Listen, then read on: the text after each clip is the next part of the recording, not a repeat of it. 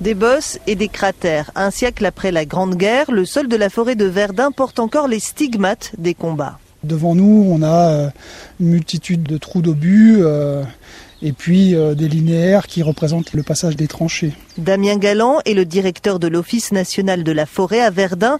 Avant la Première Guerre mondiale, ces grands pins n'existaient pas. La forêt de Verdun a été imaginée un peu comme un linceul vert pour recouvrir le champ de bataille. À la fin de la guerre, le sol revêt un caractère de sacralité puisqu'il y a encore beaucoup de dépouilles de combattants dans le sol. Il a été choisi de reconstituer une forêt, planter beaucoup de résineux sur ces terrains. Ces résineux sont plutôt bien comportés jusqu'à aujourd'hui. Euh, par contre, ils arrivent tous à maturité au même moment. Et donc le défi des forestiers actuellement, c'est d'assurer le renouvellement, mais en, en s'appuyant sur de nouvelles essences mieux adaptées aux conditions climatiques que l'on connaîtra à l'avenir.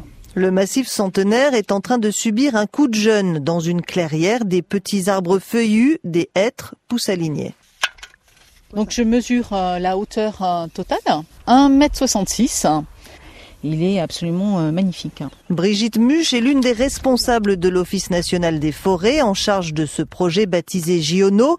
Elle suit de près la croissance de cet arbre, un déplacé climatique. Il vient d'une forêt située 1000 km plus au sud. Cet arbre vient de la Sainte-Baume, à côté de Marseille, et dans son aire d'origine, il est menacé euh, par les changements climatiques. Les conditions sont beaucoup plus sèches, chaudes que euh, ici à Verdun. Donc on a récolté euh, les graines de 20 arbres, on les a élevés et on est venu les implanter ici à Verdun. Et la forêt va conserver le patrimoine génétique des hêtres de Marseille, un peu comme une bibliothèque vivante. Elle va aussi en profiter pour se régénérer. Ce que l'on souhaite, c'est qu'ils échangent leur patrimoine génétique afin d'avoir une population de Verdun qui va euh, acquérir des résistances à la sécheresse, des combinaisons de gènes mieux adaptées ou nouvelles conditions climatiques. Ça a été difficile de, planter ces, ces, arbres. Il y en a combien là qui viennent de Marseille? De Marseille, on en a 2000. Donc c'est toujours compliqué. Euh, de planter dans, cette zone parce que euh, on trouve encore maintenant, 100 ans après, des restes d'obus, des obus entiers, des gourdes. Fort heureusement, pour l'instant, nous ne sommes absolument pas tombés sur des restes humains, mais ça arrive ici euh, fréquemment.